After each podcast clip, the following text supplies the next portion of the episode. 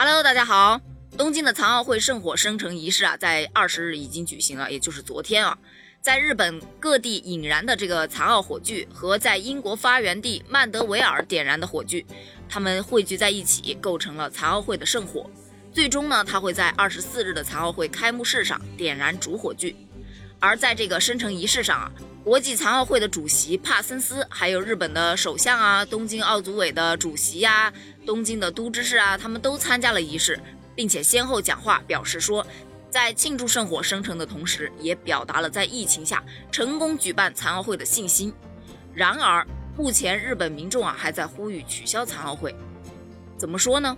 就说今天吧，东京奥组委就宣布，当天也就是今天新增了十五名与残奥会相关的新冠病毒感染者。这十五名当中啊。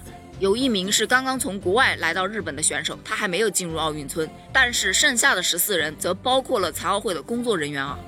东京奥组委还透露说，在二十日，就是昨天的检测中，有九名参赛选手被检测出了阳性。目前呢，有关选手都已经被采取了隔离措施。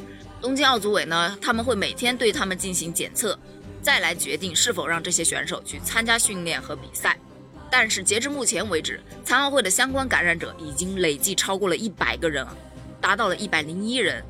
按照原本的计划呢，残奥会的圣火生成之后，就会在东京市内的道路上进行为期四天的接力。但是因为日本近期啊疫情恶化太严重了，接力活动呢就被取消了，变成了闭幕举行的点火仪式。那么在二十四日晚呢，圣火就将直接抵达新国立竞技场的开幕仪式，最终点燃场内的主火炬。